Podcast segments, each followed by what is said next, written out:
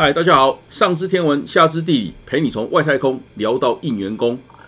欢迎收看我们这个礼拜的爱嘴长知识。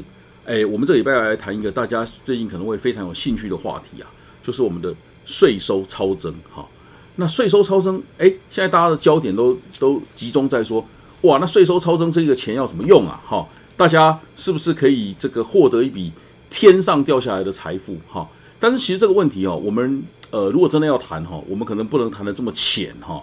我们要跟大家讲说三个问题哈。第一，超增到底是怎么来的？为什么会超增？哈，就是为什么会政府突然多这么一大笔钱？你要知道，政府的钱，呃，它可是要有这个正当的来源、正当的名目，它不能是一个莫名其妙的天上掉下来的不义之财哈。所以超增是怎么来的？我们要跟大家讲。那第二个，呃，有人说这是好事哈，政府就常常宣宣扬说这个是好事哈。那呃，也有人说。这个是一个政府呃行政失灵的一个表现哈，那它到底超增是好事还是坏事？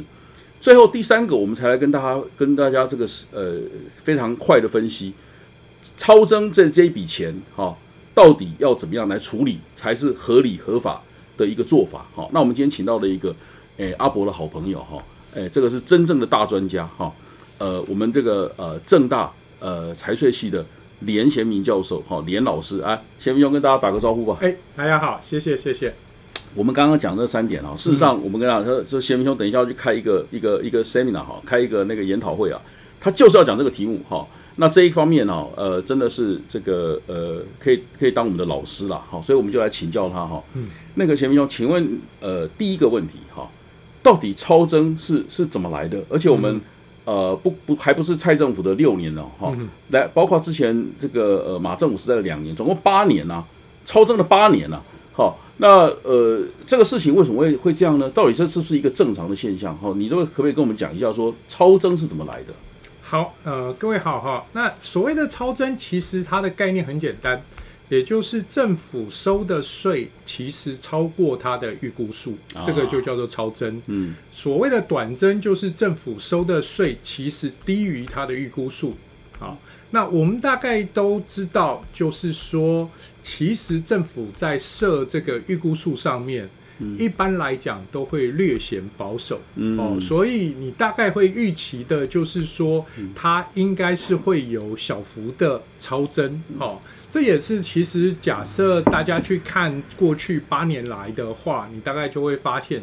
其实我们每一年超增大概是差不多五百亿到八百亿，也就是占我们中央政府总预算的差不多百分之三到百分之五。对，在这个部分的呃，事实上是大家会有一点点可以理解的，就是说政府其实很担心短增，因为呃公务员很担心没增到以后，立法院会说他们福报预算。嗯嗯嗯，真的其实超增为什么会变成一个很大的议题？呢？这是因为我们这两年的超增其实真的比较高。嗯，在呃去年的时候，我们的超增大概是四千亿，今年会到四千五百亿。嗯，那这两年加起来是差不多快呃八千五百亿，造成了大家其实对政府在报这个呃所谓它的预估数是不是正确，其实引起了很大的讨论。所以贤文兄，你刚刚讲的意思就是说。如果是三五百亿的这种超这种程度的超增，大家认为是合理的，因为你预估跟实际上到最后收到的总是会有点落差。那保持有一点这种 cushion，有一点弹性，也也不是什么坏坏事。没错，没错。但是这两年引起大家特别的注意，是因为它的超增不是三五百亿的这种呃三趴五趴的问题，而是四千跟四千五百亿这种数字，所以就开始引起大家的注意了哈。那所以我们接着转到第二个问题，好不好？就这个超增的这个结这个这个现象啊，好，呃，政府尤其是代表行政院长苏贞昌，哈，他说这表示经济表现比预大家预期好啊，所以这个超增好像是个好现象啊，好，那呃，当然这个讲法也被人家这个批评嘛，好，因为他说啊，那你过去这个超增，难道过去两年都是经济经济表现特别好吗？这跟大家的感受显然有点落差嘛，那所以有人的解释就是说，这个是你政府呃。这个系统性的一个把这个讯息啊，系统性的扭曲带来的一个结果，所以有人说这是行政失灵。那当然，这个在政治上呃，政府一定说这是好事，然后呢，批评的人说这是坏事。嗯，那所以我们还是要请你来评量一下，嗯你认为，尤其是这两年的的暴增啊，哦嗯，呃，要从公共政策的角度来讲，到底是好事还是坏事？好，呃，要讨论这个，我觉得比较重要的是去了解这两年的超增，主要的是超增在哪一个部分的税。我们在去年的时候，其实大概有一千两百亿的超增，其实是来自于正交税。我们大概有差不多两千呃五百亿左右，其实是来自于呃我们的营所税。嗯嗯嗯那呃，在正交税的部分，大家大概知道，其实我们去年的股市大好，嗯嗯所以呃非常多的人事实上在做当冲啊，所以嗯股市的交易量其实非常的大。那呃，这个东西造成了我们的正交税其实超增了一千两百亿。嗯那在呃去年的部分的话，呃，我们大家都知道，其实呃，在股市里面好的就是我们在讲的航海王。嗯那我们的航运股在去年的时候其实大好，这些造成了我们的呃营所税增加。那我们的半导体其实大好，嗯，所以造成我们增加。那至于今年呢？今年超增四百亿，大概有三千呃四千四呃，千，对不起，四千五百亿，嗯大概有三千多亿，其实是来自于我们的营所税，你所税也就是说的我们的一样，事实上是航运股跟我们的呃半导体。当然，整体产业来讲，其实台湾因为防疫的表现算是比较好，嗯。所以很多国外事实上转单过来，嗯。那造成我们的上市贵公司大概我们的营收增加了差不多快七成。嗯。那这个部分事实上造成了我们的呃营所税大增。那同样的营所税大增，呃，营业好了以后，其实股公司的股利也发的比较好，嗯。所以我们的中所税大概超增了一千多亿。主要的是这个，所以假设你这样看的话，我们的问题应该是问说，那明年展望明年，或者是展望后年，嗯。其实像这样子的状况会不会持续？假设持续的话，事实上代表整个台湾的产业体质事实上变好，嗯。那我们应该要想办法去把目标设高。嗯。那假设各位觉得说，其实我们的航海呃航运股嗯。可能没有像这样子的融景，那事实上这个部分的超增大概在未来就不太可能持续。哦，所以你要我综合来看的话，我会觉得这几年其实最主要是因为疫情的关系所造成的、呃整个航运股嗯所造成整个半导体嗯其实突然大好。嗯那是呃我并没有觉得说它会长期。事实上可以持续、哦，嗯嗯那嗯。这个东西事实上是呃，我们毕竟要去检讨的，就是说这个预估数是不是呃长期的低估、哦？那这个我觉得大家可以去讨论一下。好，那这个哈、呃，嗯。刚刚那个贤明兄跟我们讲的很清楚哈，它这主要两个大部门哈，一个是呃中所税，一个是营所税。那中所税是我们个人缴的哈，对那营所税是法人在缴的哈，所以大家就知道说它大概的部来的部门，而且而且而且法人缴的，它主要来自于两个大的产业区块哈。刚刚讲一个是航运股哈，然后一个是半导体哈，这个刚刚前面都跟大家讲的很很清楚哈。那呃，我们接下来来谈一个大家最近最关心的一个问题哈，就是好。这两年既然现实上超增了那么多，哈，那这笔钱到底要要怎么处理？好，那依依照刚刚我们那个呃跟大家的分析，事实上呃前面已经超增了这个呃呃六年了哈，那六年的钱当然都不多了哈，但是这两年的钱突然暴增，好，那这个现在这个现象要怎么处理？哈，那当然呃我我们大家都都觉都都同意说，这不能说是。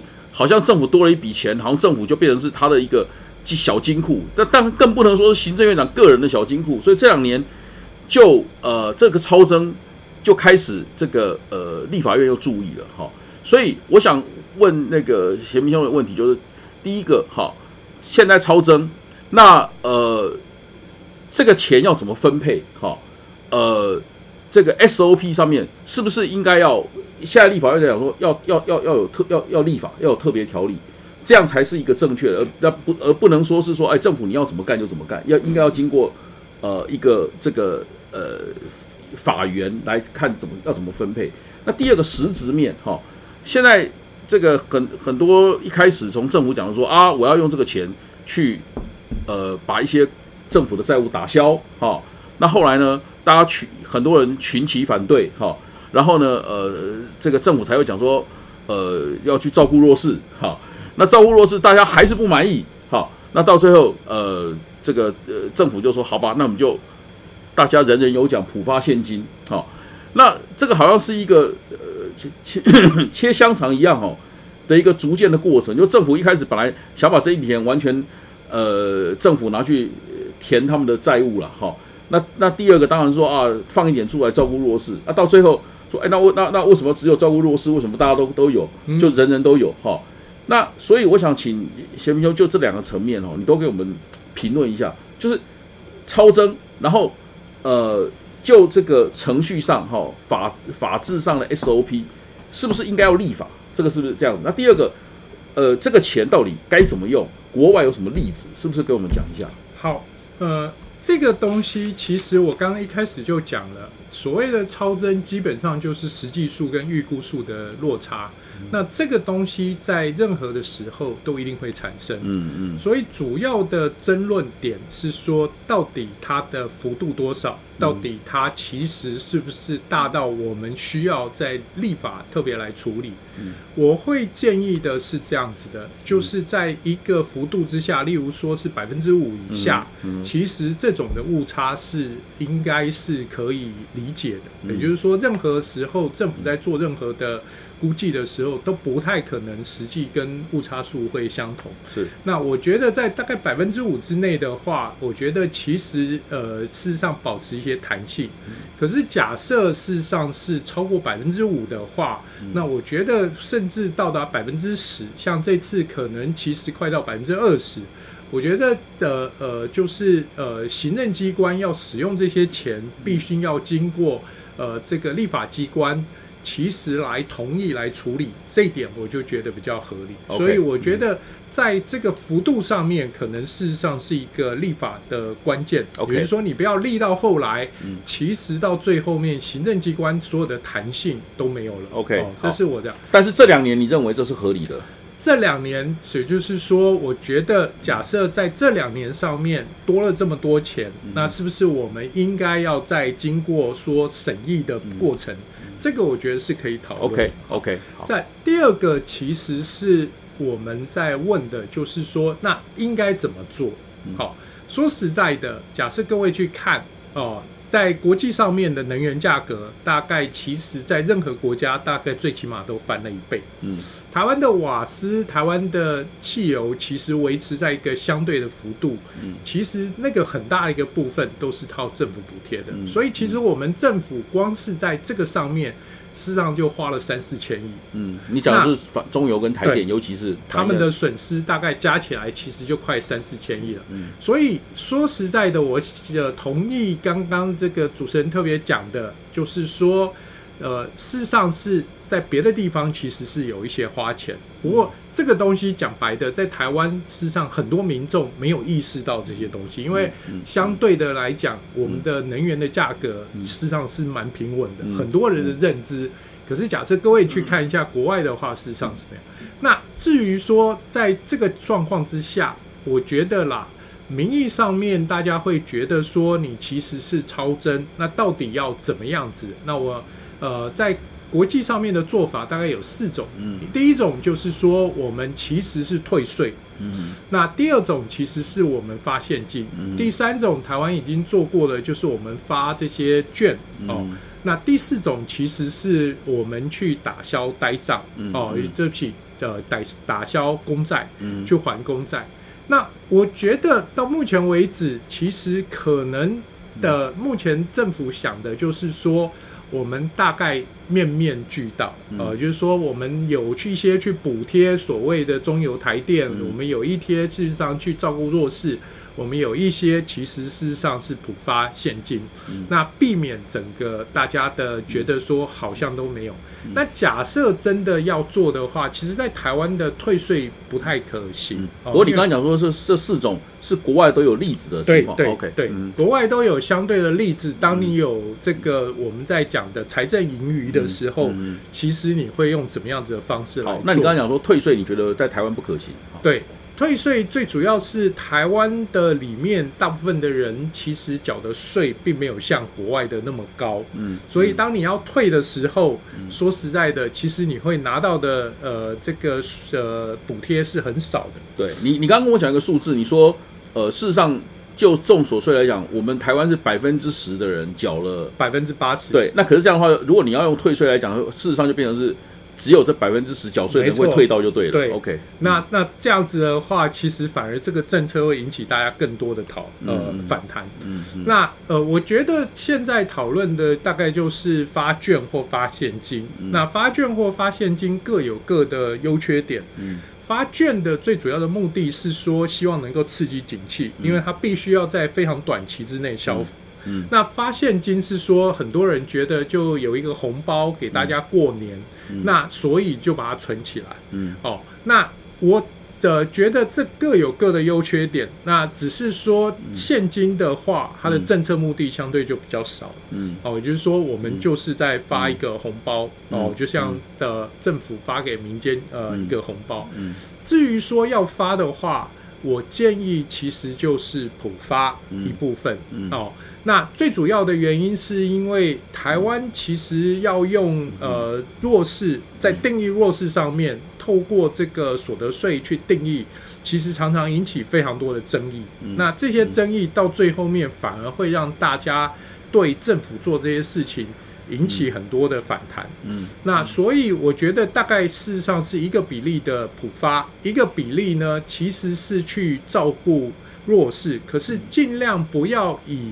所得作为基准。哦，有一些是比较简单的，例如说我们本来就有中低收入户，像这个标准，我觉得其实就很简单，或者是说我们给这个年轻的族群，让他们养小孩的，我们多给他一些比例，或者事实上是说我们其实事实上是呃照顾，例如说一定年纪以下，三十岁以下，其实他在工作的哦，那我觉得事实上是反而是透过这些标准。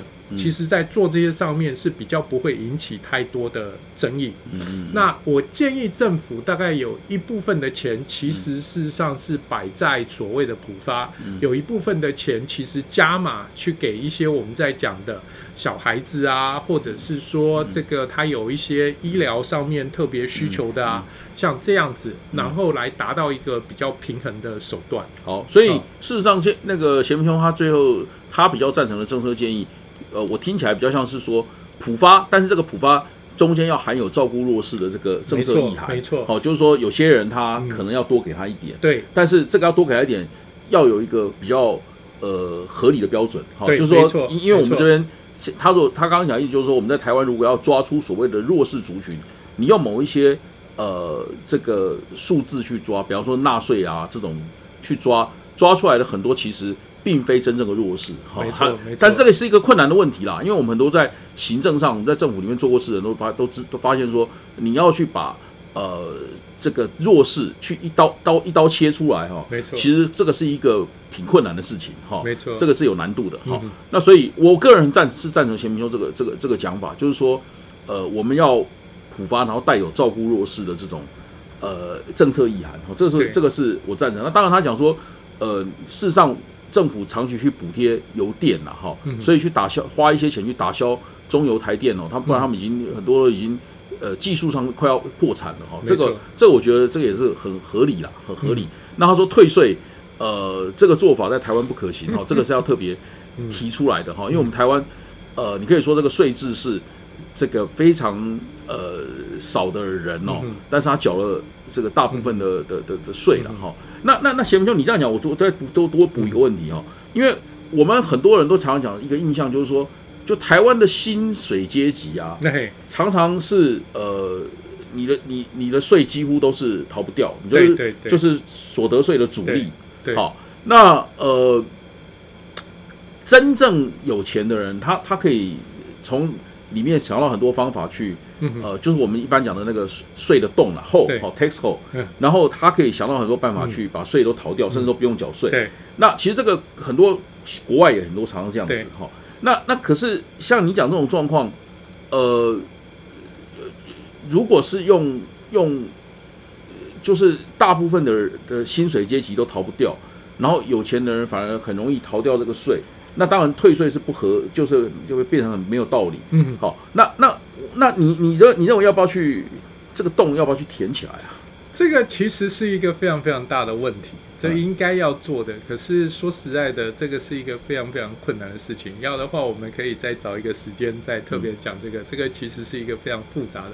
嗯台湾事实上是相较于其他国家，我们在很多的资本上面其实是没有课税的，嗯所以我们其实没有课所谓的证券所得税，我们课的是证券交易税，嗯。我们没有课所谓的土地嗯。呃所得税，其实我们课的其实是土地税。嗯。哦，那有很多的东西其实是有历史的原因，也有很多的东西其实是有政治上面的现实。嗯嗯，那这个东西造成了我们的资产缴的税，也就是说，特别是一些有产阶级不呃不动产，或者是说它有呃所谓的股票，对。或者是它有很多的的呃金融工具，嗯。它在操作上面会在这个制度上面得利。嗯哦嗯那使得说，我们假设要比较单纯的说，我们用一些国外在讲的直接退税啊，或怎么样，事实上目前在台湾它的可行性不高。行政上变成困办不到。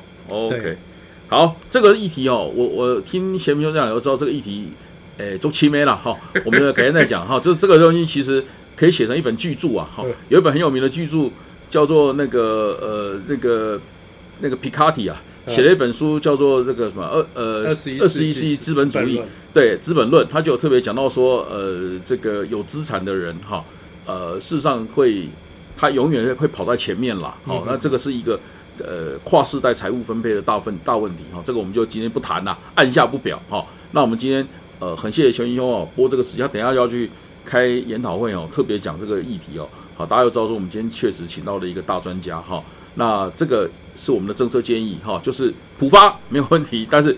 应该要对于弱势的人给他特别的帮助啊，弱势的人要精准的抓出来是一件困难的事情。好，那今天我们节目就到这里，好，欢迎大家下礼拜继续收看我们的爱嘴长知识，拜拜。拜拜拜拜，谢谢。